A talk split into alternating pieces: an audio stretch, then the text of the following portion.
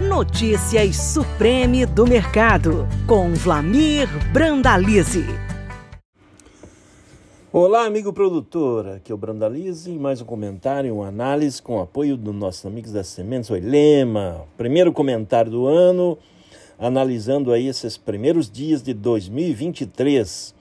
Mercados seguem positivos, só que com efeito negativo nessa primeira semana. O que temos de positivo aí nos mercados? A soja virou o ano aí acima de 15 dólares o bushel em Chicago, pela primeira vez da história. Sofreu forte pressão no primeiro pregão, no segundo pregão, justamente por notícias negativas vindo da economia da China, que está desacelerando um pouco, e pressionando o petróleo para baixo. E depois tivemos aí mais a notícia do nosso amigo Putin, que voltou a, a colocar as manguinhas de fora, colocando mais uma fragata com mísseis muito potentes, enviados aí para o Oceano Atlântico, automaticamente criando um embaraço aí na, no mercado global financeiro e mais uma pressão negativa aí sobre o petróleo, né? Petróleo quase com 10% de baixa aí nessa primeira semana é, de janeiro. E isso fez um efeito manada aí nas commodities agrícolas também, efeito sobre milho, sobre soja. E a soja que andava acima dos 15,20 acabou recuando abaixo dos 15, e agora 14,80, 14,90, mas com bons fundamentos. E quais são os bons fundamentos? Esses foram os maus fundamentos, né? Os, as más notícias. que Fundamentos são bons. A seca na Argentina continua, a Argentina sofrendo grandes perdas. Uh, os comentários da semana na Argentina são dão conta que a safra já pode ter perdido 10 milhões de toneladas, tem muita soja para ser plantada na Argentina ainda. As chuvas na Argentina estão indicadas aí só para a próxima semana. Complicado aí na situação da Argentina. É, com relação ao Brasil, temos a seca afetando as lavouras gaúchas. No Rio Grande do Sul, pelo menos 3 milhões de toneladas da safra já foram perdidas, do potencial aí de mais de 20 milhões. E podendo avançar essas perdas, porque as chuvas previstas são só para a próxima semana, então vai ter mais perdas aí nos próximos dias em função dessa dessa condição de clima e dessa ainda ser final de laninha.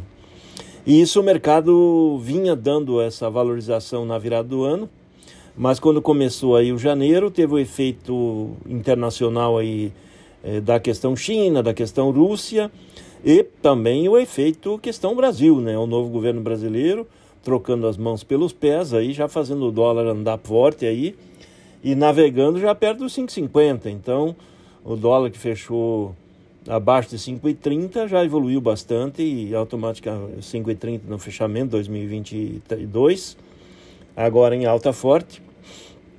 Ele traz uma pressão também negativa lá em Chicago, limitação de altas, né? Então, esse é o ponto importante. Mas os fundamentos da soja, para o momento, seguem positivos em função da crise que a Argentina vai vivendo com relação ao clima.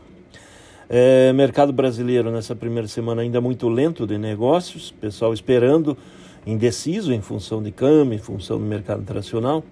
E as notícias da CSEX nos trazem aí que os embarques aí até a penúltima semana de, de dezembro, faltando uma semana para fechar o ano de 2022, já somos 79,6 milhões de toneladas de soja. É, o ano passado era 85,8 milhões de toneladas. Esse ano temos safra foi, a última safra foi menor, então o embarque de grãos foi menor. É, mas temos aí um recorde histórico de embarque de farelo, farelo 21,4 milhões de toneladas.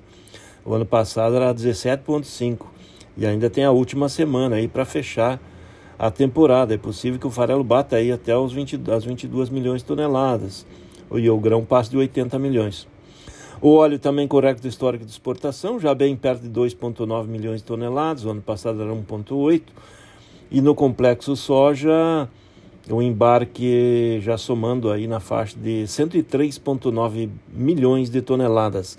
Mas a boa notícia é que a soja, farelo e óleo já internalizaram no mercado brasileiro 58,9 bilhões de dólares no câmbio atual, praticamente 316 bilhões de reais em divisas do complexo soja para irrigar a economia brasileira. É o maior produto da pauta brasileira, vai continuar sendo o maior produto brasileiro. É, agora, nesse novo ano, aí, com a safra acima de 145 milhões de toneladas, com chance ainda de 150 milhões, abrimos a temporada com um potencial de furar 70 bilhões de dólares em exportação no complexo soja.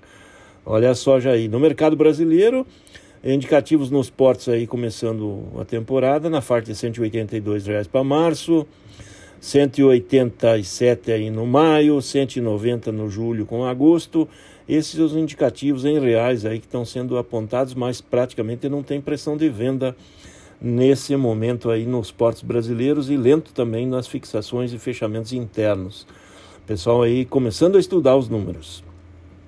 Safra brasileira, com exceção da safra gaúcha, vai bem. Rio Grande do Sul sofrendo, faltando chuvas. De Santa Catarina para cima, as chuvas estão praticamente normais. Houve algumas perdas no oeste do Paraná, que já está com a safra indo para a fase de maturação.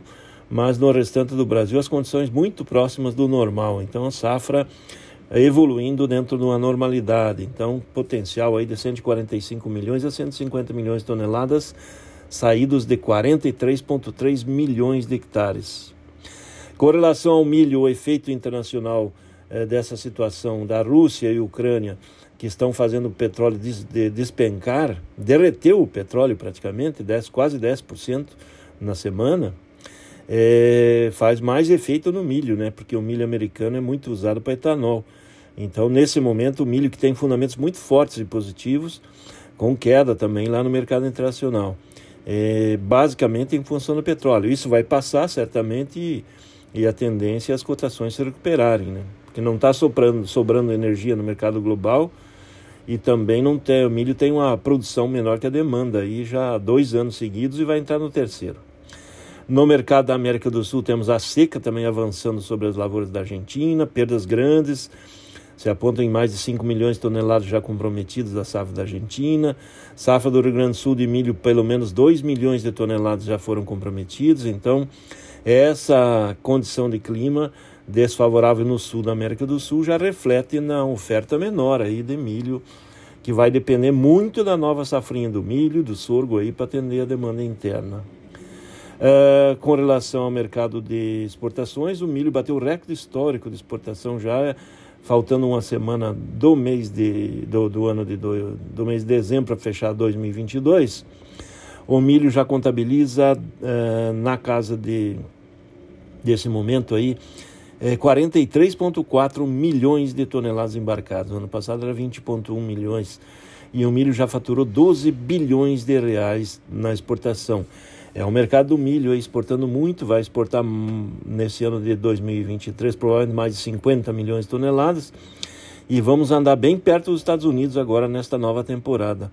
Não há, não há, uma, não, não, não, não há de se assustar aí se o Brasil agora em 2023 venha exportar mais milho que os Estados Unidos pela primeira vez na história. É o Brasil aí correndo com milho na exportação. Isso dá um espaço grande aí para o sorgo no mercado doméstico também. Esse é um mercado interno aí que mostra milho na faixa de 85 a 90 reais nos portos, com chance de pagar um pouco mais aí depois que passar essa crise, é, vamos dizer assim, que é a crise do petróleo do momento, porque é a crise da Ucrânia, da Rússia, é, novamente colocando atrito aí no mercado global e também a situação da China, é, que já já retorna às atividades econômicas normais. É isso aí, amigo produtor. Aqui foi o Brandalize, mais um comentário, uma análise com o apoio da nossos amigos da Sementes Oilema, a grande semente de soja e sorgo do Brasil. Um grande abraço a todos, um grande ano a todos e até o próximo. Você acabou de ouvir Notícias Supreme do Mercado. Toda semana com novos assuntos sobre o mercado da soja. Podcast disponível em www.sementesoilema.com.br e no Spotify da Oilema.